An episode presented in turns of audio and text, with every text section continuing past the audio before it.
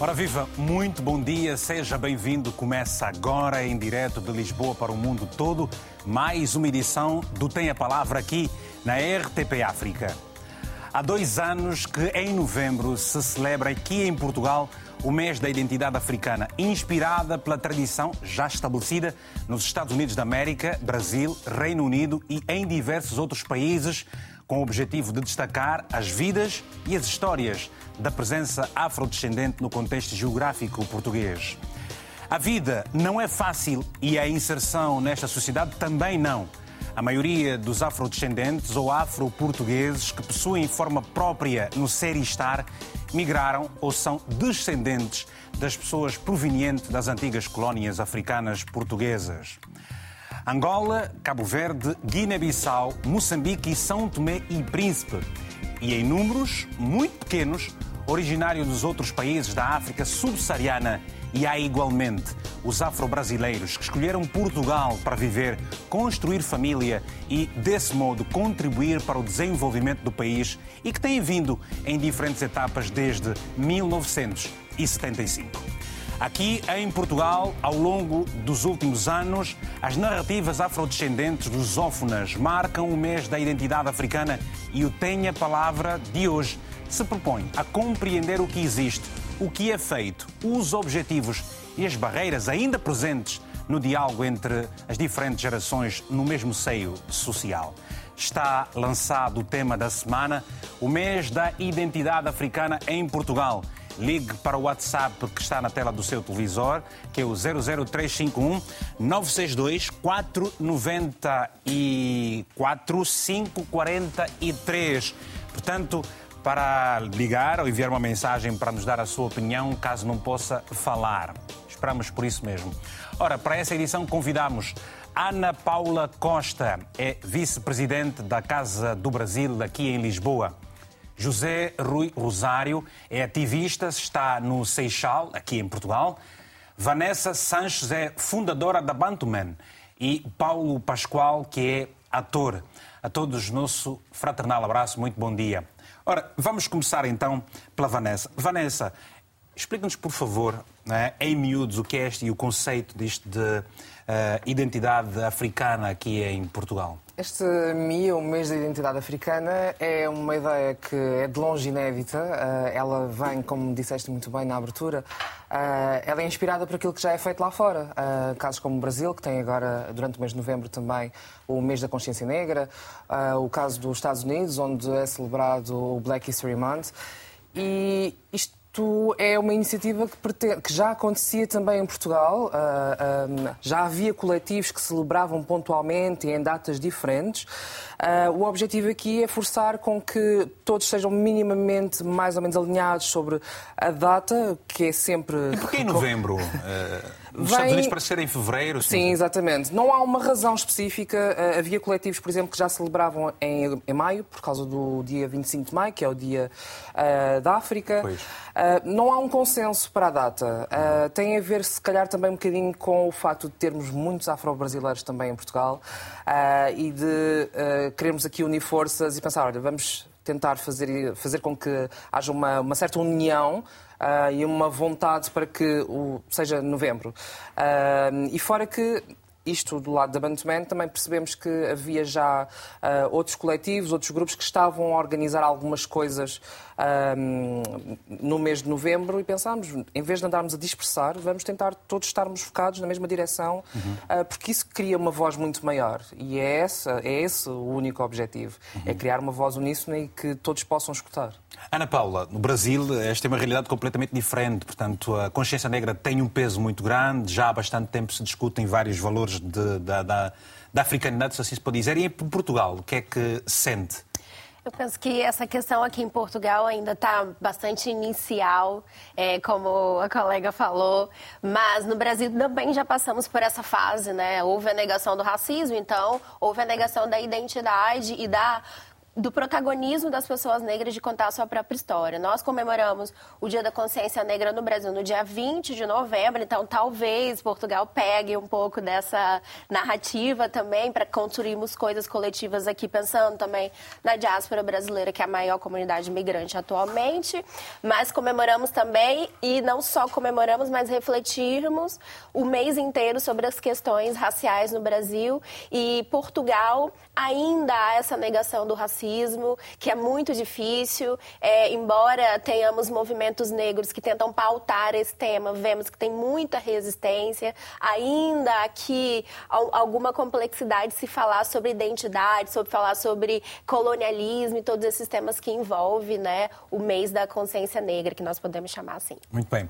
E o José, uh, qual é a visão de um homem uh, neste mês? Uh, portanto, muito se fala, o José tem o podcast, discutem vários assuntos ligados à, à africanidade. Uh, uh, estamos em pleno mês de novembro e é o mês da identidade africana aqui por Portugal. Qual tem sido o impacto de um mês como este para uma realidade que se espera completamente diferente? Bem, uh, primeiro quero agradecer o convite. acho que é, é, super importante nós, nós buscarmos um momento de celebração, de, de, de, pensar uh, uh, as comunidades, uh, neste caso a nossa comunidade, mas sinceramente eu, eu, eu, penso que até agora esta, esta questão não, não, não foi bem, bem, bem pensada. Eu penso que, que existe ainda uma necessidade de encontrar aqui um consenso em relação a números que pretende celebrar exatamente a africanidade aos nossos ancestrais. Uh, de momento, uh, eu, eu, eu, acredito que dentro das, das, das comunidades, uh, o que nós pretendemos é, é, é sinceramente pensava naquelas, naquelas questões que, que atingem exatamente cada indivíduo e, e, é super importante, além de haver este, esta tentativa de comemoração um mês, uh, é super importante que nós tenhamos a noção de que há muito trabalho ainda para fazer, como, foi dito aqui, no Brasil já, já existe uma, já existe um, um historial de, de, de combate uh, estas questões que passam pela negação de racismo, mas em Portugal ainda, ainda existe um caminho imenso para fazer. É claro que, que é importante que nós busquemos uh, entrar em consensos e, e, e, e, este é um primeiro passo. Talvez daqui a algum tempo a instituição uh, pelo menos a sociedade portuguesa também possa aceitar eh, que os afrodescendentes, os, descendentes de, de africanos de nacionalidade brasileira possam comemorar os seus mês como, como acontece nos Estados Unidos e em outros países. Obrigado, Rui. Vanessa, eh, quais são as principais atividades que marcam este mês? Eh, o que é que mais se discute nesta fase que não, é, não, é, não é discutível, não se discutem noutras, noutros meses, por exemplo? Uh, eu vou responder à tua pergunta, mas gostava muito de pegar só aqui Sim, num claro. ponto que o Rosário Pronto. falou e eu acho que é extremamente importante, okay. que é, uh, isto é, é um, há uma tentativa de, de, de celebrar, sim, uh, mas eu acho que é muito mais extenso do que isto. Não é apenas nos celebrarmos, porque nós existimos a 365 dias do ano. Uhum. A intenção é realmente criar aqui uma luz e colocar os assuntos na mesa e de outras perspectivas, porque, como a Ana Paula estava a dizer, é uma sociedade que ainda não reconhece e, e tem medo ainda de falar sobre as questões sociais que nos afetam. Uh, e isto é uma forma de as colocar na mesa sem. Sem, sem, sem dar o pontapé na porta. Uhum. Ok? Porque uh, estamos aqui a falar sobre, uh, por exemplo, uh, agora recorrendo às atividades que, no caso, a Bantaman está a fazer, está, temos um evento de, de, de literatura onde estamos focados em crianças, estamos, vamos ter a Nuna, uma autora, e a Vânia Vanessa Vaz, que vão levar os seus livros e falar com crianças sobre assuntos, outros, outros assuntos tabus também, como, por exemplo, a menstruação. vamos ter sessões de cinema e isto não é apenas o, a parte boa. Há conversas que vão ser trazidas também com os filmes que vão ser exibidos. Portanto, isto é uma forma de colocar certas conversas que, uh, que todos temos medos de abordar. Todos temos, estou a falar socialmente, não nós, porque isto faz parte do nosso dia a dia. Uhum. Um, e é apenas isso. É uma tentativa de criar luz sobre, sobre coisas que no resto do ano trata-se apenas de vitimismo ou de reclamações. Muito bem. Vamos então ter agora também o Paulo Pascoal, que é ator. Paulo, bom dia. Qual é a relevância e de que forma é que uh, você tem estado a viver este mês da identidade africana aqui em Portugal? Bom dia, Vitor. Bom, Bom dia, dia telespectadores e as pessoas aí também em estúdio. Obrigado. Uh, de que forma é que eu tenho estado a viver? É sempre um mês de um, promover uh, e reivindicar o direito à nossa existência, essa reflexão e consciencialização também da nossa presença em Portugal, que é uma presença que já está aqui uh, há muito tempo, né? há vários séculos, na verdade. Já temos aqui presença em Portugal, temos agora recentemente o livro Tribuna Negra que saiu, que demonstra que já tem havido vários esforços em criar essa eh, consciencialização e, e, e reclamar a nossa presença de facto, um, porque nós continuamos a viver um, um, um boicote ou um, uma, uma, dificuldade muito grande no que tem a ver com o nosso desenvolvimento a nível social, académico, económico. E então é um mês que, se calhar, nós aproveitamos para reforçar um pouco mais a necessidade de, como a Vanessa estava a dizer, falarmos sobre esses assuntos que ainda são super sensíveis para nós e, e, tentamos eh, repensar e reflexionar sobre eh, como é que podemos melhorar né? e como é que podemos deixar de, de, de, de reivindicar uh, direitos, ou seja, passar a, a fazer parte, né? ocupar lugares de, de, tomada de decisão. Temos visto recentemente com casos uh, como o de Mamadou Ba, não é? Que, que, por ser, foi, acabou de ser condenado por chamar os bois pelos nomes. Ou seja, há aqui uma série de exemplos que demonstram que ainda existe uma negação sistemática da nossa presença aqui e que e que nos impede muitas vezes ou que tenta uh, nos silenciar. Eu acho Paulo, que Paulo, Paulo mês... usaste aqui a, a, a palavra sensível, uh, assuntos sensíveis. Estes assuntos só são sensíveis porque é um complexo ou é sensível por uma outra razão que gostava que nos pudesse explicar? Sensível porque muitas vezes uh, nem todos temos o direito a falar, não é? Eu falo desde a perspectiva de alguém que está uh, a morar em Portugal há nove anos e que oito desses nove anos estive ilegal. Não é? Mas eu nasci em Portugal, vim para cá em 2014 com a intenção de me regularizar, porque até então, apesar de ter nascido cá, vinha sempre a Portugal com vistos de turismo, porque vivia em Nova Iorque, vivia em outros espaços do mundo, mas também sempre romantizei muito este, este regresso a casa, ao, ao, marco geográfico onde ficou o meu cordal umbilical. E quando cheguei cá, deparei-me com uma série de questões sociais e uma série de impedimentos com base a não ter direito ao solo, não é? Como se diz, eh, eh, meus pais são eh, angolanos, apesar de eu nascido cá, não sou considerado um cidadão português. A partir daí, pronto, foi exigido que eu teria que trabalhar, pagar os impostos e, e, e cumprir com os meus deveres de, de, de, cidadão, mas não foi suficiente, né? Estendeu-se esse período de espera eh, por oito anos. Portanto, isso é uma forma clara e explícita de mostrar ainda as fragilidades, e, e claro que estou a ser, uh, ou seja, é um, é, uma, é, um, é um sistema que ainda opera de uma forma bastante discriminatória e racista, e então acho que não dá para negar isso, e claro que todas as oportunidades que eu tenho para poder refletir sobre isso e promover isto a um conhecimento público e político é necessário, e se este é o mês que nós temos para. Um, ehm, falar disso mais abertamente. É sensível porque nem toda a gente ainda quer ouvir eh, as nossas verdades, né? Cada vez que eu falo sobre isso, tem sempre reações em que vão me colocar num lugar de extremista ou num lugar de radical, quando na verdade é apenas o reclamar ao direito eh, a ser português porque nasci cá, porque pago aqui os impostos, porque vivo cá e ainda assim eh, tenho uma série de dificuldades eh, sistemáticas eh, um, com base nessa tentativa de, de, reivindicar esse meu direito de, de cidadão. Obrigado, Paulo Pascoal. Vamos ouvir o que nos tem a dizer o Carlos Lopes, o nosso telespectador habitual. Está uh, na cidade do Porto, aqui em Portugal. Carlos, muito bom dia. Tenha a palavra, se faz favor, no dia em que falamos hoje sobre o mês da identidade africana aqui em Portugal. Uh, muito bom dia. dia. Permita-me cumprimentá-lo, Vitor Hugo, e também os telespectadores da RTP África, do programa Tem a Palavra. Eu estou em voz alta, penso que me está a ouvir bem, certo? Estamos, sim senhor, sim senhor, certíssimo. Muito bem. Uh, eu tenho ao meu lado uma afrodescendente, que é a minha filha mais nova, uhum.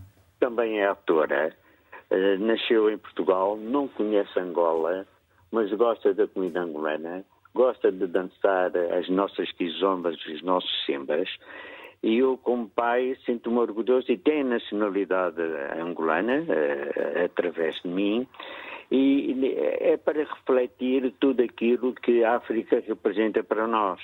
O Vitor Hugo de Malange uh, está aqui a trabalhar uh, e a, a, fazer um belíssimo trabalho.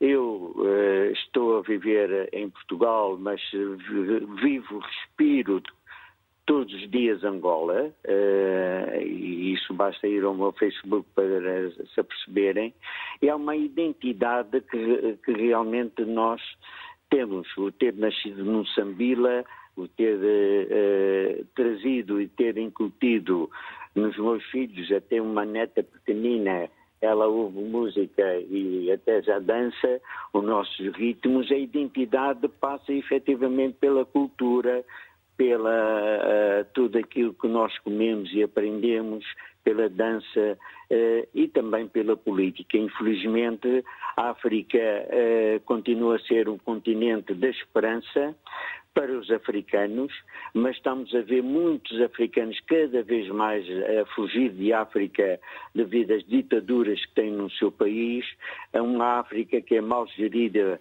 politicamente, e isso é uma grande preocupação. E a exploração que está a existir. Por isso, cada vez mais estrangeiros vão explorando as matérias-primas, não há grande eh, valor acrescentado na industrialização que nós precisamos em todos os países africanos.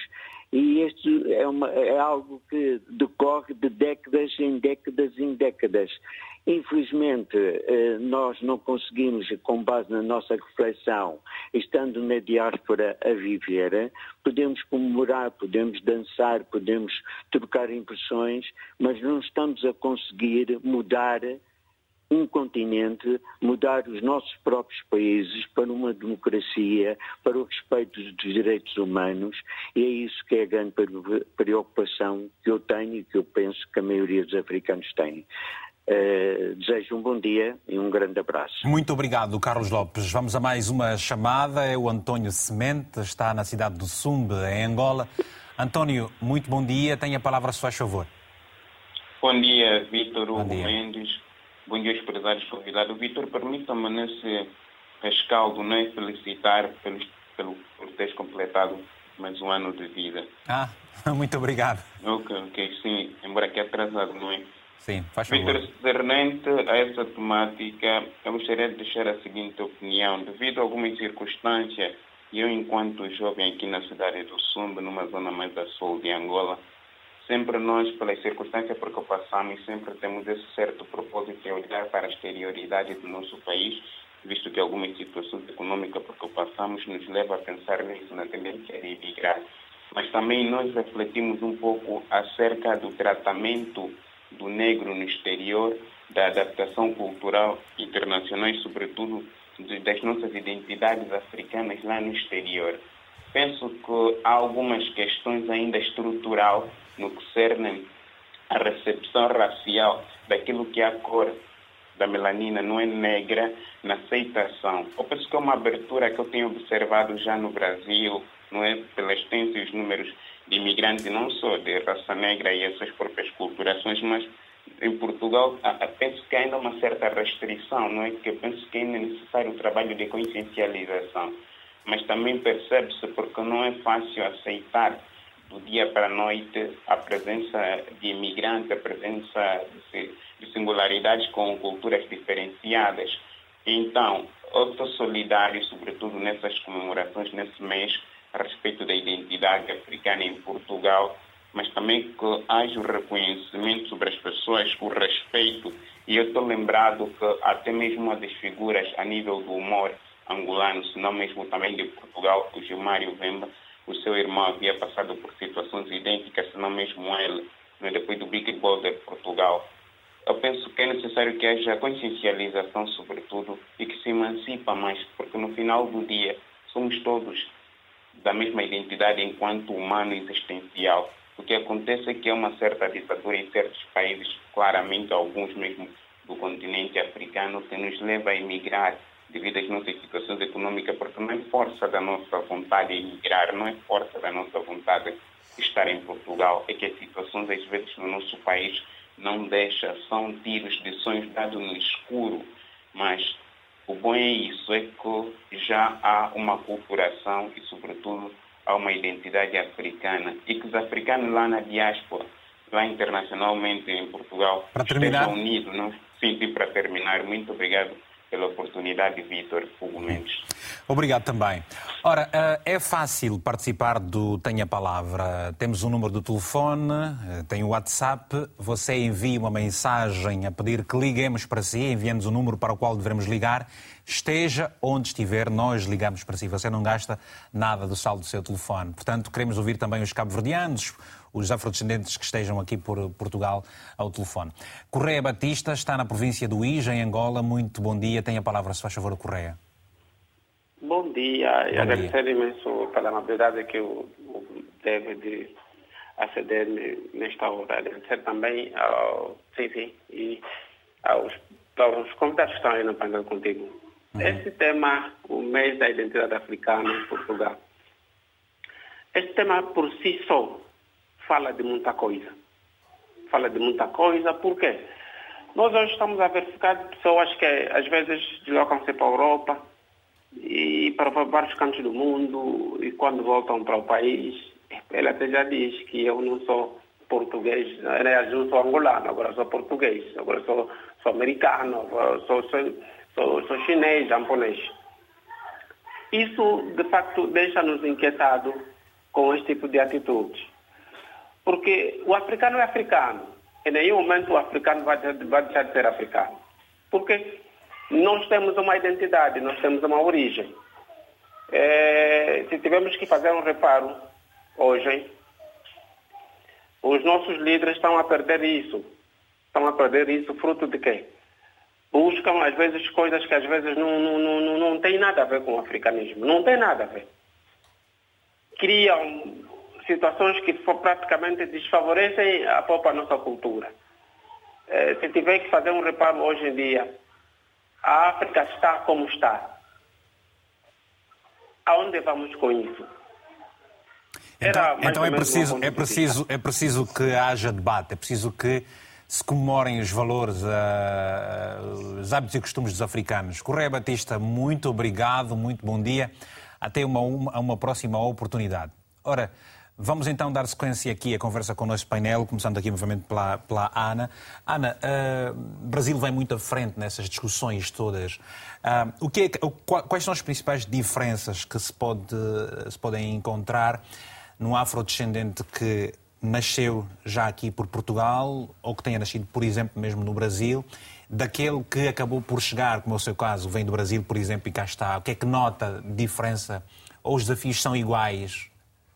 Antes de responder a sua pergunta, eu queria só ressalvar que o mês da consciência negra, ou até o próprio dia da consciência negra, como nós comemoramos no Brasil, é o mês de resistência. É de lembrar a resistência do povo negro nas suas diásporas. Uhum que foi para o Brasil, que veio, foi para os Estados Unidos, que veio para Portugal, e como essa história tentou ser apagada, né? E como essas identidades te, foram de, aconteceram diversas tentativas de apagamento ao longo da história, né?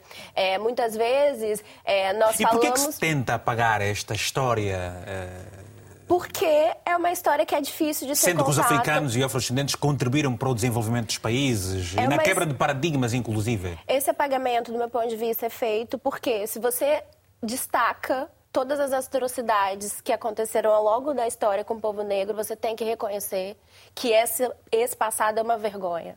Foi uma desumanização e foi uma tentativa de apagamento de várias identidades, né? E aqui também pensando que o povo negro não tem uma identidade só, a África não é uma só pois. e os afrodescendentes no Brasil ou em Portugal não são só. Aqui há particularidades. Então, uma vez que você apaga essa história, também é uma tentativa de não reconhecer que esse passado ele foi um passado violento, foi um passado que tentou dizimar povos e povos, que colocou essas pessoas para fora do seu continente, do seu país de origem e que gerou uma série de desigualdades. Lidar com esse passado é muito difícil né? E é vergonhoso. Então, se você apaga, você não quer reconhecer que houve um erro. E às vezes essa é a dificuldade de Portugal e de muitos outros países que colonizaram a África, por exemplo.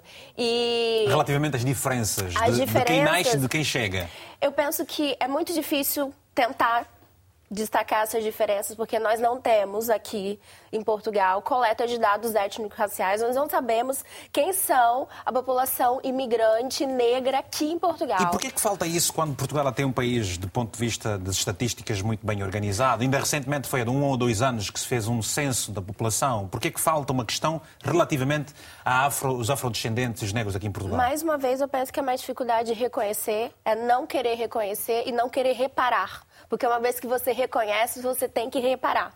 Como é que se e através dos dados, dados? Você, exatamente, através dos dados você pode criar formas de reparação e formas de corrigir essa desigualdade que é histórica, né? Então você pode criar políticas afirmativas, como foi o caso do Brasil, né? Pode criar ali medidas específicas para a comunidade negra, para a população negra. E em Portugal nós, não temos no, no Brasil, isso. no Brasil há esses dados e como é que se discutem a representatividade uh, com aquilo que se tem ou que não se tem? Nós, no Brasil, temos os dados e, a partir desses dados, criamos políticas públicas para poder tentar dar resposta a partir do conhecimento que nós temos sobre a comunidade. Do ponto de vista igualitário e de oportunidades. Exatamente. Nós temos cotas raciais no Brasil, porque identificamos que havia um déficit de pessoas negras nas universidades públicas. Uhum. Nós temos cotas, por exemplo, nos concursos públicos. Nós temos, por exemplo, medidas de políticas públicas de saúde para a população negra. Uhum. Isso tudo é feito a partir dos dados. Uhum. E aqui em Portugal, Portugal, nós não temos nenhuma forma de tentar reconhecer quais são as diferenças entre a população negra brasileira que está aqui e entre a população negra de uma forma geral, porque nós nem sabemos uhum. quem são essas pessoas. Mas eu penso que há é, facetas do racismo e dos problemas sociais que são bem parecidas entre um e outro. Muito bem. Vanessa, uh, e já vou também ao Rui dentro de alguns instantes, esta questão que, uh, uh, que esta questão vaga, esta, esta falha de dados aqui, faria toda a diferença para Portugal dar uma maior resposta aos grandes desafios que o próprio país tem e que, em muitos casos, em certos setores, os afrodescendentes têm uma intervenção bastante uh, uh, uh, positiva e fariam toda a diferença? É crucial é crucial e é, uh, uh, este tipo de iniciativas serve, no fundo, para se empurrar a conversa, para chegarmos aí também, que é, uh, se nós não sabemos quantas crianças, por exemplo, negras, são desviadas do, do, do, do, percurso académico normal, como é que nós vamos poder empurrar essas crianças para o caminho certo? Se nós não sabemos quantos, quantas mães negras, por exemplo, enfrentam mais problemas nos hospitais quando vão ter filhos ou quando têm uma certa condição de saúde, como é que nós conseguimos apoiar esta população a ultrapassar uh, uh, essas barreiras. Se nós não sabemos quantas pessoas negras estão no sistema carcerário uh, e o porquê e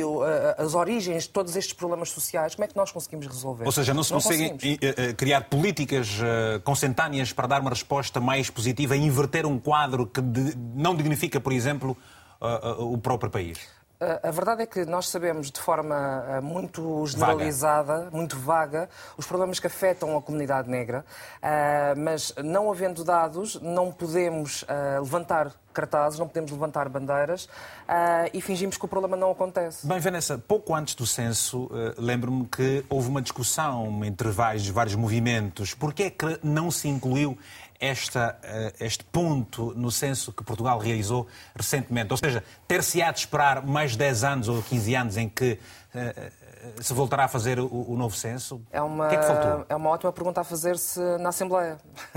Uh, porque não há uma vontade política uh, de, de, levantar este assunto. Uh, houve uma iniciativa, sim, houve todo Mas isso é um... é, é, algo que é da responsabilidade do Instituto Nacional de Estatística e também da Assembleia Não Nacional. é do Instituto Nacional de Estatística, é, de, de, é, é um assunto que tem que ser debatido e resolvido na Assembleia com toda a certeza. É no Parlamento que isto tem que ser resolvido. Portanto, apesar de, e vou, vou para o Rui, Rui, apesar de muitos afrodescendentes eles votarem nas, nas diversas eleições, quer nas legislativas, quer também nas próprias presidenciais, eh, há aqui uma lacuna eh, do ponto de vista de um direito que é necessário, até para o país poder conhecer-se melhor, não é?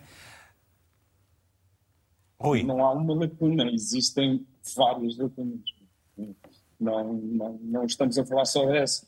Acho que, em termos legais, a, a questão racial em Portugal ainda tem muito uh, que se diga. Uh, estávamos a falar do Brasil. Por exemplo, eu, vou trazer aqui uma questão. Aconteceu há pouco tempo uma, uma, uma agressão a uma cidadã brasileira no aeroporto, uma agressão racial por uma cidadã portuguesa com, com o típico vai para a terra, coisas que se ouvem regularmente e acho que quase todos nós aqui, uh, evidentes em Portugal, uh, já ouvimos. Uh, e no Brasil isso é considerado injúria racial e é uh, criminalmente punido. Que em Portugal não. Por simplesmente, uma das bases de negação é exatamente não punir estas questões. A injúria racial não, não, não tem qualquer uh, uh, forma de, de punição, uh, como outras, não é? e até tivemos a questão de ter um, um, um, ministro da Justiça brasileiro a ter que comentar estas questões, porque, porque continua, eu, eu a, a, meu ver, continua a envergonhar a sociedade, a comunidade internacional, por exatamente não se darem passos uh, concretos a, a, caminho de uh, criminalizar o racismo, uh, não, não criar estas lacunas que muitas vezes levam a, a, diferentes perspectivas entre a questão racial, o que é racismo, o que é que não é e tudo isto faz parte de um sistema, a meu ver, faz parte de um sistema, né? parte de negação, exatamente foi, como foi dito, eh, quando não há reconhecimento de um problema, não se pode trabalhar sobre esse problema, não poderá haver, sem dúvida, uma ação de reparação, eh, e sem falar da questão da restituição, das políticas afirmativas, são coisas que uh, a pressão, implicam... que, a pressão, Rui, a pressão Sim. que os diferentes uh, movimentos têm estado a exercer não tem sido suficientes para que a uh, uh, classe política possa perceber este, estas reivindicações com as suas legitimidades para se mudar um quadro que, como disse, é nada beneficia a imagem do próprio país? Olha, eu tenho, uma, tinha, tenho uma perspectiva que é, eh, eu acho que o movimento negro em Portugal ainda é bastante recente. Estamos neste momento em fase de encontrar consensos, de conversarmos entre uns com os outros. Já existem iniciativas que o fazem, por exemplo, uh, uh, no meu coletivo. Nós fazemos conversas todos os meses, fazemos conversas todos os meses, conversas por fazer. Temos, temos, temos feito quinzenalmente, recebemos pessoas negras e racializadas para falar uh, das suas questões, uh, para exatamente combatermos esse silenciamento. Uh, acho que há muito para fazer e, sem dúvida, tem que partir de nós. Não, não estejamos à espera que, que, que, as instituições tomem as suas iniciativas. medidas e iniciativas. Temos exatamente que partir de, um, de um solo comum. Uh, temos que começar a intervir e não só a reagir. Vamos, agora, que... vou aproveitar, Sim. peço desculpas, Rui, para, para, para hum. trazer o Paulo Pascoal também para esta conversa. Paulo, em Portugal, na década de 1920, eh, já houve um plano nacional de combate ao racismo, algo que, ao que parece, politicamente não se discute no momento, ao mais alto nível nesse sentido. Como é que em Angola, como é que noutras latitudes africanas que falam português, se olha para esta questão?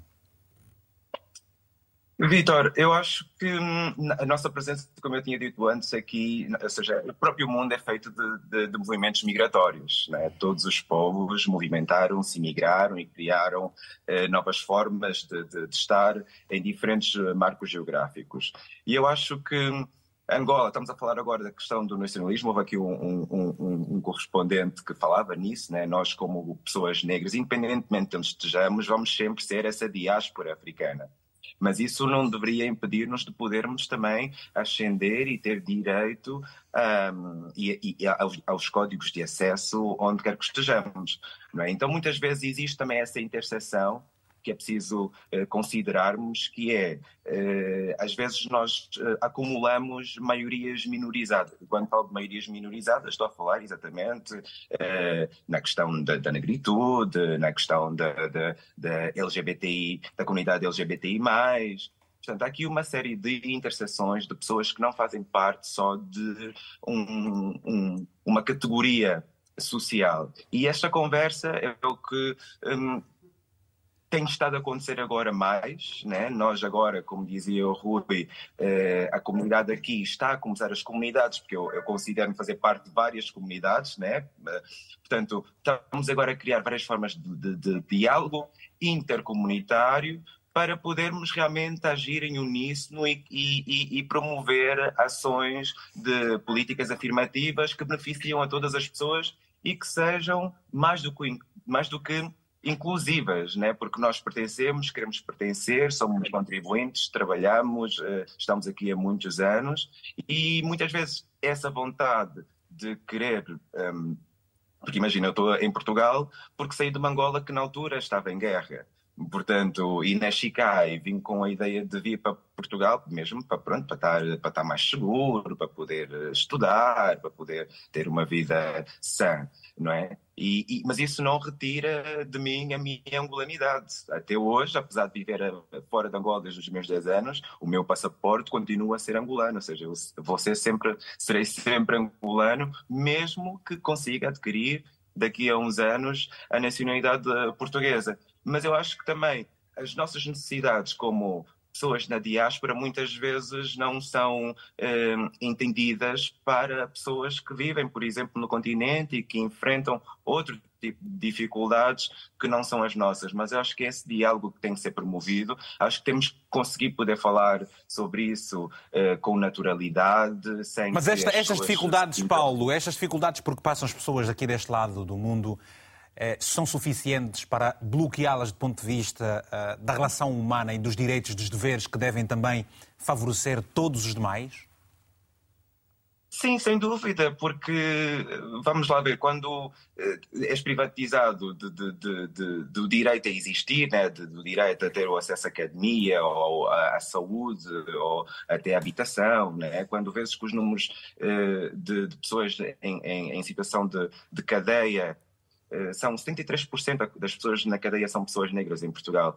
Portanto, isto, isto foi uma estatística feita por uma, por uma plataforma norte-americana. Um, ou seja, já temos alguns números, mas mesmo quando pensamos também na questão da imigração, hoje em dia sabemos, por exemplo, no número de imigrantes em Portugal, 30% são brasileiros, mas quando pensamos nas pessoas angolanas, não chegamos a 4%, e se pensamos em pessoas moçambicanas, são só 0, 54%, ou seja, não chega a 1%, e se pensarmos em Santo Tomé, é um pouco mais de 1%.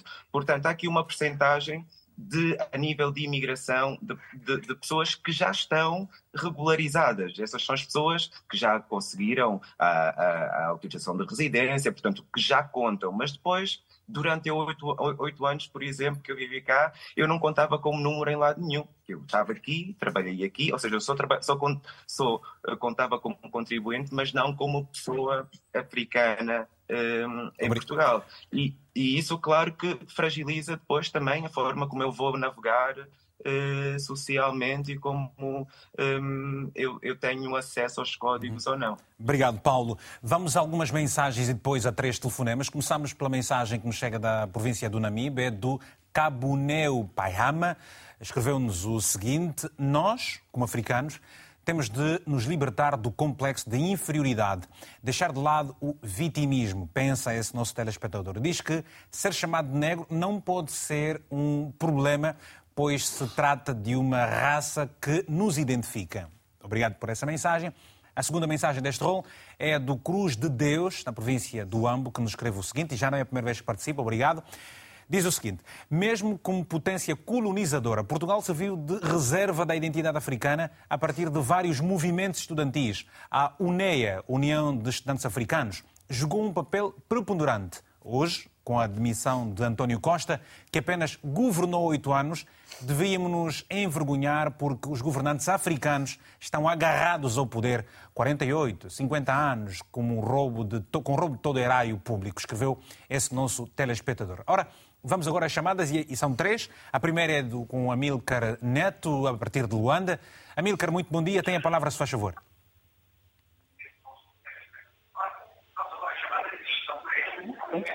Eu peço que desligue o som. Já voltou a Milcar, porque a Milcar. Vamos lá tentar uma outra linha, enquanto a Milcar uh, uh, desliga o seu telefone. É o Mustafa Sualet, está em Pemba, Moçambique. Mustafa, muito bom dia. Tem a palavra, se faz favor. Acho que já é boa tarde em Moçambique, sim, não é? Boa tarde, boa tarde. Para pois. Moçambique é boa tarde. Exato. Sim, sim. sim, sim. Ah, para o sinal, é, é, é, só do mês de novembro. Uhum.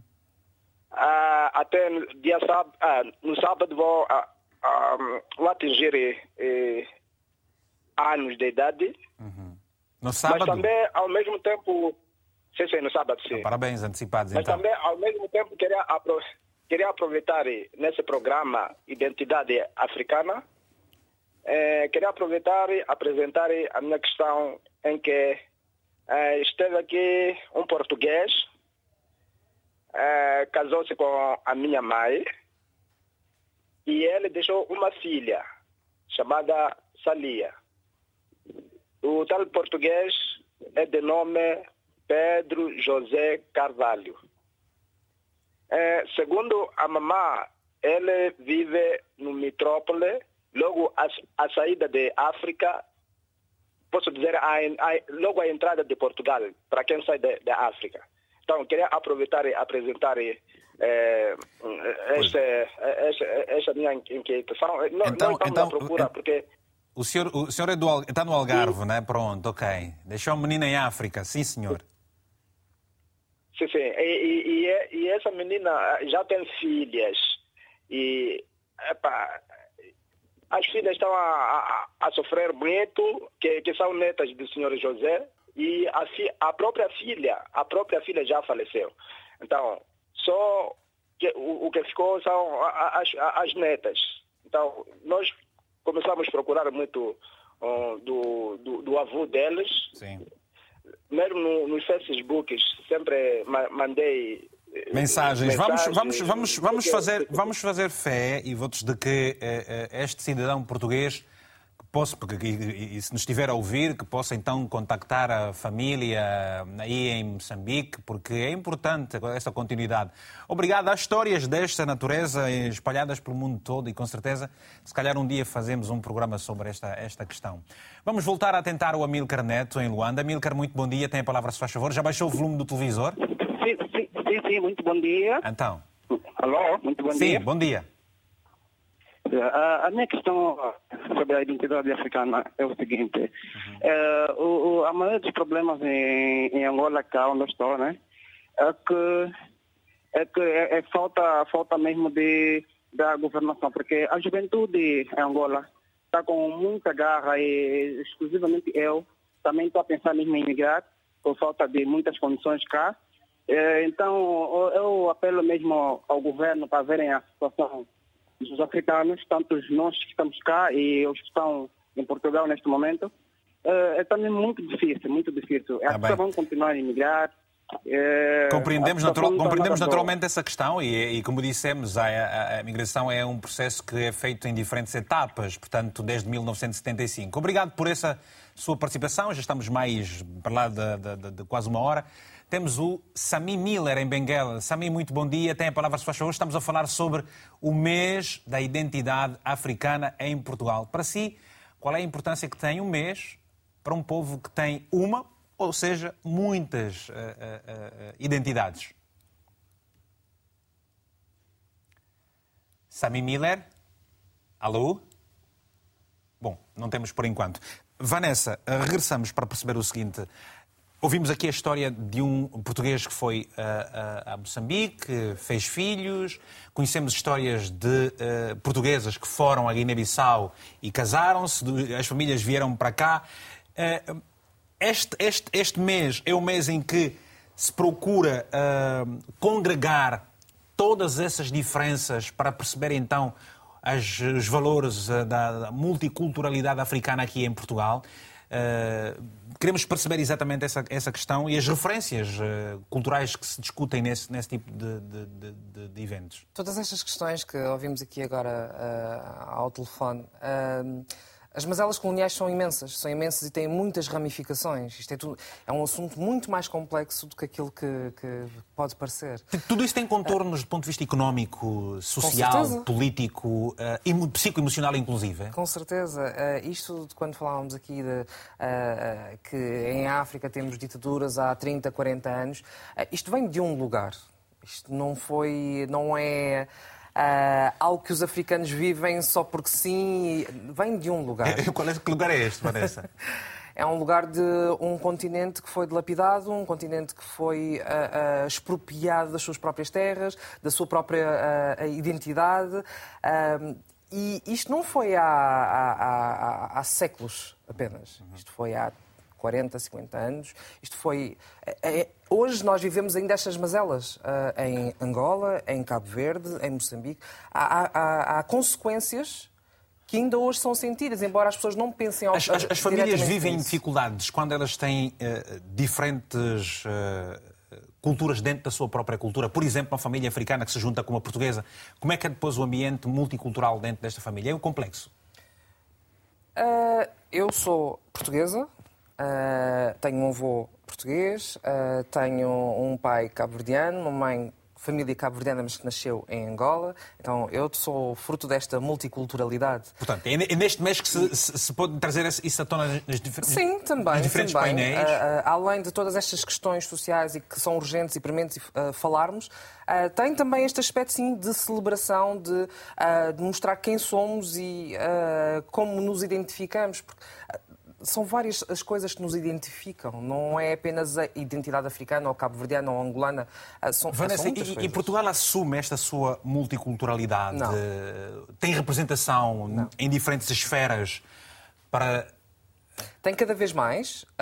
Hum, eu gosto de assumir que, pelo menos eu vejo essa diferença, por exemplo, na televisão, uh, uh, em que vemos mais pessoas que representam a sociedade num todo, porque ela é muito diversa eh, e basta sairmos à rua para percebermos isso, basta apanharmos um transporte público para percebermos isso. Mas eh, essa transformação é muito lenta. A, fotografia que sempre nos colocaram à frente, ela ainda é eh, diferente da realidade. Uhum. Uh, uh, Ana, como é que uh, a morte de George Floyd nos Estados Unidos da América e Bruno Condé aqui em Portugal impulsionou uma consciencialização das várias discussões entre os diferentes movimentos aqui em Portugal? Foi uma forma de pautar esse tema do racismo e que o racismo é violento, né? Sobretudo, trata-se também de uma questão de violência. E eu penso que é muito simbólico falar desse tema de uma pessoa que foi para um país de África, fez filhos lá, abandonou a mulher e está em Portugal. Isso é violência, né? Sobretudo. É uma violência e se parte de uma ideia de exploração, que foi o que aconteceu no Brasil também. Nossas histórias nesse sentido são bem parecidas, né? Muitos portugueses foram para o Brasil, exploraram, violentaram e violaram as mulheres brasileiras, indígenas e mulheres africanas, voltavam para Portugal e abandonavam as famílias. É uma história de violência, de exploração que parte de uma ideia que se pode fazer isso porque parte do princípio que é um povo subalterno, né? Eu penso que é importante demarcar isso aqui, porque depois a relação cultural entre as famílias é um outro assunto. Essa, essa história foi uma história de violência. Mas a morte de, de George Floyd, aqui de Bruno Candé, trouxe à luz de uma forma trágica, violenta e muito infeliz a necessidade de falar da violência racista. E o quanto isso não tem impactos apenas sociais e desigualdades, tem impacto de vida mesmo. As pessoas morrem por causa do racismo. As pessoas passam por dificuldades por causa do racismo, dificuldades de acesso aos direitos e que muitas vezes leva à morte, como levou, infelizmente. Racismo é uma particularidade de todo este manto de problemas, mas do ponto de vista, por exemplo, das oportunidades, quando há equidade nas competências, mas há depois valorização e, de, e desproporcional dos quadros e oportunidades. O que é que, por exemplo, qual é a experiência do Brasil se comparada com a de Portugal? Nós, no Brasil, tivemos uma experiência passada de da democracia racial, né? Dizíamos, dizíamos que quando as pessoas conseguiam ali ascender socialmente, sendo negras, o racismo ele já não se verificava, era uma questão social. E depois nós descobrimos no Brasil que isso era uma grande falácia, era uma mentira. Que mesmo ascendendo socialmente, as pessoas tinham dificuldade de acesso por causa do racismo, por causa de uma desigualdade que foi pautada, foi colocada a partir da cor da pele, a partir de uma ideia de raça que não existe, né? E eu penso que em Portugal isso é muito parecido também. As pessoas às vezes tendem a achar que por socialmente terem condições de vida melhores, econômicas que eu estou falando, sendo negras vão conseguir ascender. Tem, outros privilégios. E depois elas olham é um para um teto, sim, elas olham para um teto que não está ali aparente, que não existe, que não conseguem ver, que é um teto de vidro, que impede de ter esse acesso, né? Então, é, independente da pessoa negra ter o mesmo nível de competência, o mesmo nível de qualificação profissional, o mesmo nível de educação, nós vemos na realidade que essas pessoas encontram imensas dificuldades para poder ter acesso aos direitos, para ter igualdade de oportunidade na sociedade portuguesa e no Brasil ainda hoje também. Então é muito importante falar sobre isso, porque pese embora a nível de direitos tenhamos direitos iguais, por causa de situações de racismo, racismo, de desigualdade, de machismo, as pessoas não têm os mesmos direitos na prática. Uhum. Vamos então ao Rui. Rui, queremos perceber o seguinte. Uh, muito recentemente, por altura das, das, das, recentes eleições aqui em Portugal, houve um estudo por via das redes sociais, mas propriamente o Instagram, portanto, uh, fazendo um furo àquilo que o meio convencional esperava de, das, das estatísticas, para, para se perceber exatamente a presença ou a, a capacidade eleitoral dos afrodescendentes aqui em Portugal. Ora, Uh, uh, Portugal, portanto, está num cenário novo, ainda não sabe uh, se será indigitado o um novo Primeiro-Ministro ou o país terá novamente de ir a eleições nos próximos tempos. gostávamos de perceber isso. Os partidos políticos, porque tudo gravita em torno de uma visão política, tem havido interesse político para que se criem leis, se aprovem medidas e formas, regulamentos para as propostas dos partidos relativamente aos afrodescendentes em Portugal, quais são? Ou não há nada que se possa falar aqui agora? Um, eu, eu, por acaso, estive, estive envolvido na, nessa iniciativa do voto negro de Ferreiras, que foi uma iniciativa que tentou uh, consciencializar a, a, a, comunidade negra em Portugal a votar nas últimas eleições. Um, acho que é super importante que, que, cada vez mais a comunidade negra construa lideranças uh, conscientes destas questões, uh, lideranças vindas da nossa comunidade que nos possam representar uh, e, e, que essas lideranças também ocupem o espectro político. Nós tivemos há, há uns anos atrás, né, na anterior, não, na anterior legislatura, três mulheres negras. Uh, neste momento temos só uma. Tivemos três, em que grande parte delas foram vítimas de, de, de racismo do, do, mais violento que pode acontecer. Isto é a, a, a prova de que uh, a sociedade, alguma parte da sociedade portuguesa ainda não está uh, preparada para receber uh, no seio da, da democracia ou, ou na, na, casa da democracia uh, pessoas com pautas que promovam a, a, mudança. E a mudança tem de ser, e eu acho que temos neste momento um exemplo, as, as políticas que são feitas no Brasil de combate ao racismo, de afirmação. estas políticas estão a funcionar no Brasil e, e, e, é, e tendo em conta que podemos encontrar exemplos práticos, temos exatamente que uh, trabalhar nesse sentido. Em Portugal uh, é complicado por enquanto, porque grande parte das, das, das, das instituições políticas, dos partidos, não estão, não estão sequer também como é que, que eu direi, não... Sensibilizar, não, sensibilizar. Sim, não estão sensibilizados, não, não, neste momento não, não pensam que seja uma prioridade, estejamos a falar destas questões, mas estas questões são cruciais. Uh, a comunidade africana é, uh, faz parte uh, desta sociedade, é, um, é, uma, é uma comunidade cada vez mais diversa, uh, cada vez mais com um peso uh, na economia, na, na sociedade portuguesa, uhum. e, e, e, eu acho que é crucial começar a fazer estas mudanças. Espero uhum. que no futuro uh, nós tenhamos mais peso. Quando eu digo nós, eu digo pelo menos que representantes da, da comunidade, de, das comunidades racializadas uh, sejam, tenham mais peso e não só das comunidades vou, vou aproveitar, vou aproveitar, Rui, vou aproveitar para agradecer e pedir uh, um tempinho, sim, porque sim. vamos atender agora a chamada da. Ossanda Liber, que é uma pessoa experimentada nas lides políticas. Ossanda, muito bom dia. Ora, ainda um bocadinho eu tive a vela num cartaz aí na, na Alta de Lisboa. Portanto, passei por si na Alta de Lisboa num cartaz.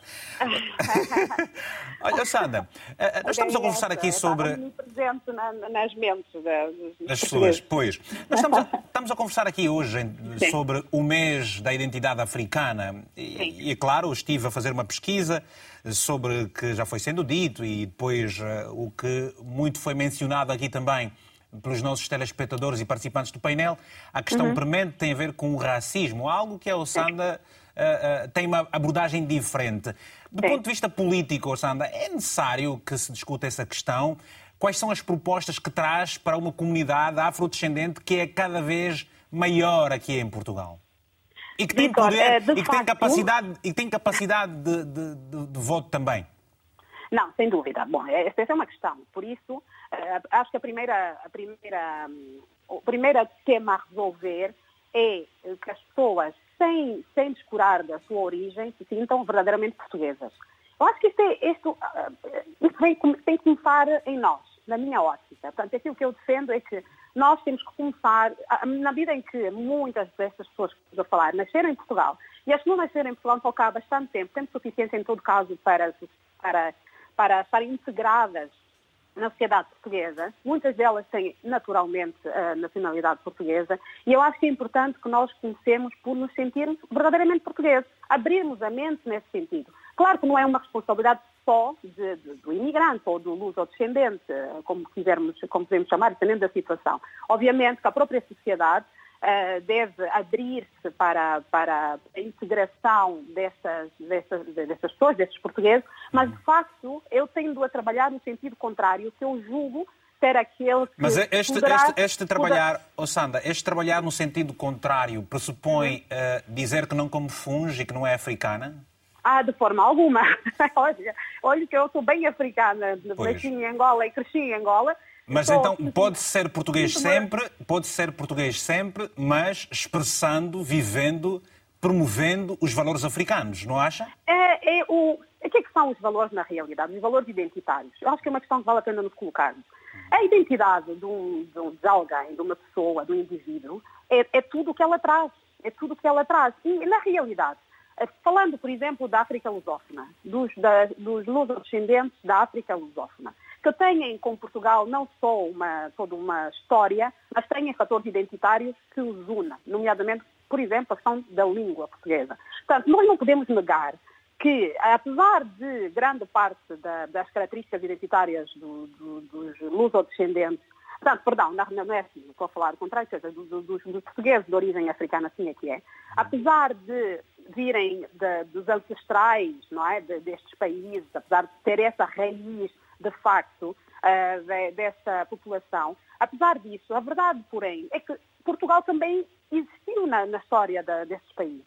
Uh, a presença portuguesa, independentemente de como nós a vemos, certo? Claro que tem com todas as suas uh, fragilidades, com todos os seus problemas e com todas as suas virtudes. A verdade é que ela também existiu. Portanto, o facto de falarmos a mesma língua também significa que também existem fatores identitários comuns entre um, ehm, os, os, africanos, tanto os portugueses que vêm da África, e, e, e os outros portugueses que nasceram pois. cá, ou são parte uh, uh, Sandra, provavelmente, que... provavelmente conhece pessoas muito próximas que tenham sido já vítima de racismo ou da ah, claro. exclusão ou da exclusão de oportunidades. Claro. Ora, é... embora, embora, já, embora eu já tenha visto recentemente num vídeo dizer que isso não, não, não, não fosse verdade, mas, mas eu pergunto, é verdade, de que forma é que Portugal, uh, Sandra, de que forma é que Portugal tem perdido a oportunidade de, uh, de, de, de explorar uh, a capacidade africana para, se, para, para preencher lacunas que realmente ainda tem do ponto de vista social económico e por aí fora? Sim. Sim, eu, eu, começo por corrigir aqui uma situação. Eu, no, no, vídeo em causa, que por acaso era um vídeo para a RTP, num programa na RTP, eu nunca disse que não havia racismo em Portugal. Eu nunca disse isso. O que eu disse é que Portugal não é um, um país racista. É totalmente Não se pode generalizar, não é? Não se pode generalizar. Eu, eu, tenho esta experiência, tenho a minha experiência, a experiência das pessoas que me rodeiam, a experiência dos meus amigos, a experiência das pessoas que eu cruzo na rua. Este não é um país racista. Existem pessoas racistas. Se me perguntarem eu ou Sandra, ainda mais agora que estou em política, nunca ouvi comentários racistas, claro que sim. Mas claro que sim. Mas sabe, isto eu, eu ouço cá e ouço quando cresci em Angola, eu via também angolanos a serem uh, discriminatórios em relação a outros estrangeiros que lá estavam. Portanto, o racismo existe em, Portugal e existe em todo o lado. Portanto, é só para corrigir, a minha posição uh, é diferente. Mas Agora, perguntava, uh, perguntava que... o facto de essa, esta questão de Portugal tem perdido a oportunidade de poder uh, tirar melhor proveito. Sim, para responder a isso. sendo equidade nas diferentes eu sou, eu, sou, eu, sou, eu sou apologista vamos lá ver, eu, eu, sou empresária de profissão, vamos dizer, portanto, uhum. e, e, eu sei que no meio empresarial, aquilo que se valoriza efetivamente, atenção, uma vez mais, há de haver exceções, há de haver, sim senhor, pessoas que discriminam por, por questões raciais, mas genericamente as empresas servem, no caso das empresas, por exemplo, servem para dar lucro. E para dar lucro eles precisam de pessoas competentes. Portanto, o primeiro critério, normalmente, no primeiro critério de, de alguém, de um empregador, o empregador a sério, sobretudo, é efetivamente o da competência. E o que é que isso quer dizer? Não quer dizer. Mas esta, esta competência existe em todas as comunidades. Mesmo não, para terminar, porque estamos que. Precisamente. Precisamente por isso, precisamente por existir, é que eu opto por abordar este tema no outro sentido, que é tá você que é uh, africano de origem, que está em Portugal, que sendo português está integrado, está aqui a, fazer a sua família, que, que, pretende, que tem competências na sua área de, de, de trabalho, na sua uhum. área profissional. Você tem que sentir que você é competente e é, é isso que tem que valorizar. A competência seja, tem que estar acima de tudo. Importante, eu acho importante é, é, quebrar barreiras. Para terminar. Não, o que, Perdão? Não, era para terminar, porque estamos agora aqui com o tempinho já. Está bem, pronto, só para dizer, uh, eu, Vitor, que eu acho que é um trabalho recíproco, é um, um trabalho das duas partes. Certo. Portugal tem que criar mais mecanismos, sem dúvida, para, para de facto afirmar como um país de, de uma multiculturalidade e multietnia, indiscutivelmente, e que eu também, o que eu também trabalho todos os dias é para que as pessoas não se deixem levar por, por, esse, por uma espécie de de, digamos, de, de, de, preconceito de que o facto de serem efetivamente de origem africana poderão eventualmente encontrar dificuldades. Acho que é preciso ir atrás delas, é preciso Obri... batermos por elas. Essa sempre foi a minha, a minha atitude. Posição. Obrigado. Então, tudo que eu consegui foi graças a isso. Obrigado. Obrigado. Até uma próxima oportunidade. Muito bom dia. Obrigada. Vanessa, uh, Cristina Roldão uh, diz que há todo um aparato da academia que exclui as pessoas negras da produção de conhecimento sobre realidades que são suas. O racismo é uma delas e que dificulta tudo isso. Que é, qual é, em função também do, dos argumentos da Ossana, o que é que lhe parece?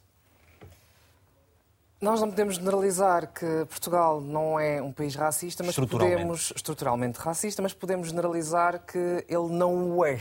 Então é, é ambíguo. É, é, eu percebo a questão da Ossana, da Ossanda, hum, mas Está, é matemática, é uma matemática demasiado simples, na verdade, de se perceber. E a, a, a, as populações migrantes, elas são historicamente, comprovadamente, cientificamente, elas trabalham, elas querem é, sair de um, de um processo de dificuldade, de, de pobreza, eventualmente, para melhores condições. Uhum. Então estamos a falar de uma, de uma população que, por norma, está à procura de melhoria de vida não está sentada à espera que lhe deem alguma coisa.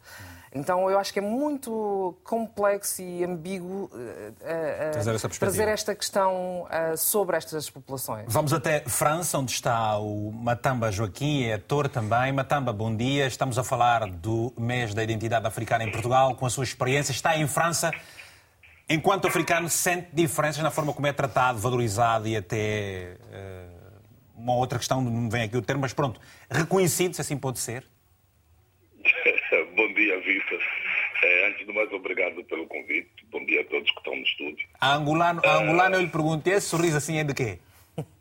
É, é porque é uma pergunta muito... Não é fácil de responder como sou tratado, entende? É uma pergunta hum, que costuma ser complicada porque o tema não é fácil.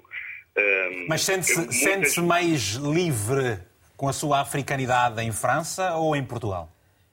Eu sinto-me livre com a minha africanidade em qualquer parte do mundo. Os outros não sei se se sentem tão à vontade com a minha africanidade. Isso é uma coisa que eu, que eu não posso controlar porque vem dos outros. Mas consegue em mais França, facilmente voar em França ou mais facilmente voa aqui em Portugal? Eu consigo estar nos dois sítios bem, porque eu estou bem comigo, eventualmente.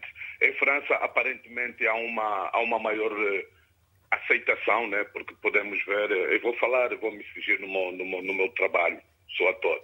Podemos ver mais representatividade na televisão francesa, podemos ver uh, mais mais, mais, mais representatividade no cinema francês, sobretudo. E, e, é porque eles, e, e esta, representatividade, e esta representatividade que existe na televisão e no cinema francês da africanidade, em comparação com Portugal, o que é que lhe diz? Não lhe transparece alguma coisa uh, uh, que não está subjacente na discussão aqui que nós trazemos, por não? Mas, mas, eu, mas é, é, aí onde eu queria chegar. Obviamente que sim. É aqui, aqui França não deixa de ser um país racista e, e eles, alguns admitem isso. É, é, preciso admitir para depois os outros, para começar a trabalhar. Há uma diferença enorme em Portugal. Muito desses temas sobre a, a, afrodescendente em Portugal está a ser, começou a ser debatido agora. Entende? Começou a ser debatido em Portugal agora. Claro que há uma falta de representatividade no nosso cinema, na nossa televisão. É só ligarmos a televisão, é só o Vitor, aonde está a trabalhar, olhar os técnicos, quem são, de onde vieram e como são formados. Há uma disparidade enorme, porque a França, se calhar, no meu a trabalhar esse, com essa questão há muito tempo. Okay. Como Portugal, em vez, de, em vez de a França negar, eu acho que a França se engrandeceu com isso, com a multiculturalidade que Portugal tema a não, a não, a não a não incorporar na, na, na, na, sociedade portuguesa, né? Porque na sociedade, se nós sairmos às ruas, eh, conseguimos ver que as pessoas são mais, estão mais ou menos misturadas. Mas depois, quando vamos para a ficção, quando vamos para o teatro, quando vamos para a política, nos sítios onde as pessoas decidem, onde as pessoas eh, podem fazer opinião, que vai ser uma opinião que reflete nas vidas uh, das pessoas uh, normais, ditas normais. Não temos, não, tem, não temos pessoas negras, não temos pessoas chinesas, não temos representatividade que Portugal deveria ter. Onde, onde se faz o conhecimento, na academia, por exemplo, como diz a Cristina muitas vezes, o conhecimento é privado, quase que de uso exclusivo para uma determinada massa da sociedade. Entende, Vitor? Então, eu acho que aqui em França, eles continuam a trabalhar com essa questão, mas já tiveram acesso a essa questão muito mais tempo, por isso é que chegaram onde já estão. Eu acho que Portugal pode também acompanhar esse caminho, pode eventualmente, se os políticos assim quiserem, né, uhum. mudarem o, o, o, o, nosso paradigma, porque é verdade, nós não. Obrigado. Temos... Obrigado, Matamba. Também, também vale dizer que. Uh a migração uh, em França tem muito, está muito ligada aos, aos, países francófonos e depois uh, eles, do ponto de vista do peso intelectual e de conhecimento, também têm aí uma, uma proporção diferente. Não sei se é isso, acaba por ser isso. Vamos tentar agora retomar a, a chamada de há pouco com o nosso telespectador Sami Miller em Benguela. Sami, muito bom dia. Tem a palavra, se faz favor. Muito muito bom dia, boa tarde agora aqui Sami, obrigado. Sami, tem que ser breve, estamos mesmo a terminar, eu tenho que fazer uma ronda nova, estamos a falar sobre o mês da identidade africana aqui em Portugal, o que é que lhe parece? Olha esse galo aí. Isso é África, é identidade. O galo minguito. Bem, eh, eu vou começar a fazer a minha abordagem da seguinte forma. Sim. Queremos ajudar a África a reconstruir, reconstruir primeiro a sua vida, começando uh, por te aceitar como africano que és, por aceitar o dom de pele que Deus te deu, por aceitar as tuas culturas, línguas, hábitos e costumes, por aceitar tudo aquilo que te identifica. Porque para reconstruir a África é necessário ser 100%, 100 africano. Bem, eh, parabenizo primeiramente Portugal por ter essa iniciativa de considerar o mês de novembro, mês da, da identidade africana. Isto representa para mim uma grande abertura e uma grande visão que nós africanos vamos tendo ali em Portugal e no Brasil e nos Estados Unidos, porque uhum. desde sempre eu cresci eh, sabendo que África é o berço da humanidade. Obrigado, então, Miller. O mais, importante, o mais importante é isso. Muito obrigado, Vitor. Obrigado, um abraço até uma próxima oportunidade. Paulo Pascoal. Uh, há pouco você fez referência à questão de, do Mamadouba, mas quando se olha para o espectro de aqueles que lutaram para a, a luta contra o racismo e, e, e, por aí fora, podemos colocar aqui Madiba, Nelson Mandela, por o caso, Martin Luther King, ainda hoje estive a ver um vídeo interessante de Malcolm X. São pessoas que também uh, uh, resvalaram perto da própria violência. Factos o mesmo facto para contextos diferentes, tratamentos diferentes? Como é que nós podemos olhar para isso, Paulo? Eu acho que em relação a isso, é como alguém já dizia aqui, o desfazamento em português é bem maior. Obviamente que o Brasil leva assim já uns anos, né? Porque o Brasil já se independentizou, independentizou uh, desde 1821. Portanto, há aqui um, um, mais de 100 anos de diferença em relação, por exemplo, a Portugal, que foi o primeiro país responsável pelo comércio transatlântico e o último a sair de, das ex-colónias. Não é? Estamos a falar de 75, não passaram 50 anos. E é claro que isto também, eh, quando falamos a nível da academia, há muitos livros que os franceses já têm acesso por, eh, através da Patrice Lumumba, de Aimé Césaire, e que nós, só muito recentemente, por exemplo, tivemos a primeira tradução de um Franz Fanon, Portanto, este nível de produção de conhecimento eh, e de intelectualidade também ficou comprometido porque eh, há um sistema que não permitia que essa, essa, essa informação chegasse ao público comum. É? Então aqui estamos a lidar com várias, com várias questões. E eu acho que o caso de Mamadou uh, Ba, o caso da Joacine Catar Moreira, são dois casos de pessoas que uh, estão, estavam visíveis e que eh, vinham trazer essas pautas é, da nossa presença eh, afro, afrodiaspórica em Portugal, da presença negra em Portugal, e que muito rapidamente foram ehm, eh, condicionadas pelo próprio sistema. E é esse sistema que faz com que Portugal seja um país racista, né? porque se Portugal opera e se rege a partir de leis que criminalizam alguém que acusa o nazi, se Portugal eh, retira uma deputada do Parlamento eh, a, nem a meio do seu mandato, não é? Se Portugal, no meu caso, que eu só posso reduzir a minha experiência, eh, faz-me pagar eh, impostos durante oito anos, mas não me dá o direito a, a, a, ter um título de residência, então há coisas que ainda precisam de, de ser resolvidas. Eu acho uhum. que essa negação que ainda existe, que, em que foi construída a própria identidade do país, não é? Uhum. Que, que, que hum, custa, que custa e que não podemos deixar de falar sobre ela, porque consigamos chegar a algum, algum ponto de equilíbrio e de equidade. Está bem. Uh, uh, uh, Rui, estamos a terminar. O bairro, o bairro do Alto da Cova da Moura, aqui em Portugal, diz-se que é um lar de milhares de imigrantes africanos, afrodescendentes e dos filhos que aqui nasceram, mas que não são reconhecidos como cidadãos portugueses e vivem marginalizados em amplos aspectos. Há um trabalho, do ponto de vista político, bastante grande para se humanizar para que se, se aproximem as, as várias diferenças e que tenham um tratamento mais igualitário? Dizer, há, há um trabalho, uh, atualmente há um trabalho de, de, de, alguns, de alguns movimentos, de, de algumas uh, instituições e de algumas associações, uh, caso da Moura, e, e noutros bairros uh, dos zonas periféricas de Lisboa, um trabalho que, é feito todos os dias uh, e, e, é super importante porque uh, falamos de, de questões uh, muito complicadas em termos sociais, em, em termos, em termos de, de integração. Mas, mas, falando da questão da, da integração, há pouco falamos, falava-se Portugal é um país que integra. Eu tenho, eu tenho alguma dúvida em relação a estas questões, uh, exatamente porque uh, existe uma, um comportamento mesmo de, de conhecimento de, de, todos estes bairros que, que são tudo menos uh, integração. Uhum. Eu, eu, eu, eu, prefiro muitas vezes falar em inclusão. E, e, e quando se, se busca colocar, eh, trazer esta bandeira da multiculturalidade, muitas vezes se, se tenta uh, uh, ocultar esta questão da não inclusão. Vou, vou, vou pegar... É muito Sim, sim.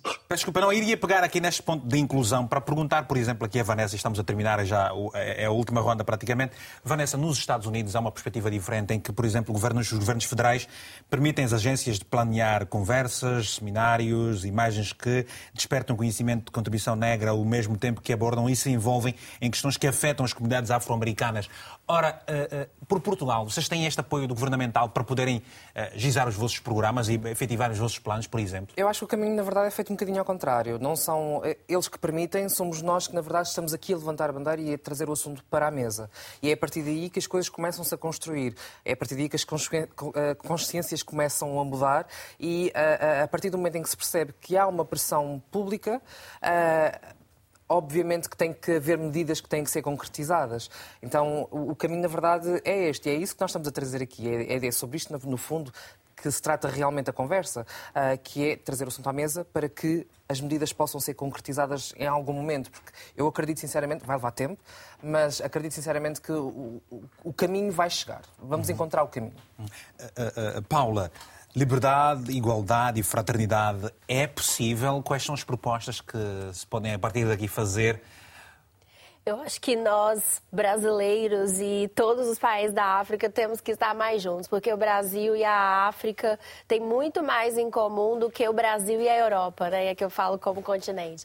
E eu acho que pensar esse, esses elementos, esses, esses, valores a partir de nós é uma grande oportunidade de pensarmos de fato em justiça e igualdade e também reparação é muito importante pensar nesses conceitos como uma forma de reparação. E para isso, acho que o Brasil e a África, pensando no Brasil como um, país que tem dimensões continentais e a África como um continente, tem muito mais em comum e muito mais oportunidade de pensar esses valores em conjunto. Então, fica aqui também uma, uma proposta de estarmos mais juntos e pensar aqui em Portugal com a diáspora africana e com a diáspora brasileira como é que nós podemos pensar em justiça. Vanessa, rapidamente para terminar, vês os segundos aí eh, em decrescente há, como é que se pode ter acesso à informação sobre os vários eventos que se estão a realizar por esta altura? Online. Eh, no, no caso concreto da Bantuman, é através das redes sociais da Bantuman ou do, da própria revista online em bantuman.com. Bantuman.com. Muito bem. Paulo Pascoal, tens ainda 20 segundos para dizer Portugal tem tempo para aprender com o passado? Ainda tem tempo? Sem dúvida. Sem dúvida, acho que sim. Portugal vai ter eventualmente de aprender com o passado. E Obrigado. acho que esse é o caminho que estamos a tentar trilhar e é isso que irá acontecer a, a, em qualquer momento. Obrigado, Paulo, e a todos. Hoje ficamos por aqui. O novo encontro fica marcado para a próxima quarta-feira, a partir das 10 horas de Lisboa. Sempre pode ver e rever este programa logo mais a partir das 22 horas daqui, horário de Portugal. Ainda pode ver o programa em RTP Play e também em podcast. Ora, pode acompanhar a nossa emissão online www.rtpafrica.rtp.pt. No final de cada edição fica sempre aqui um abraço africanamente fraterno.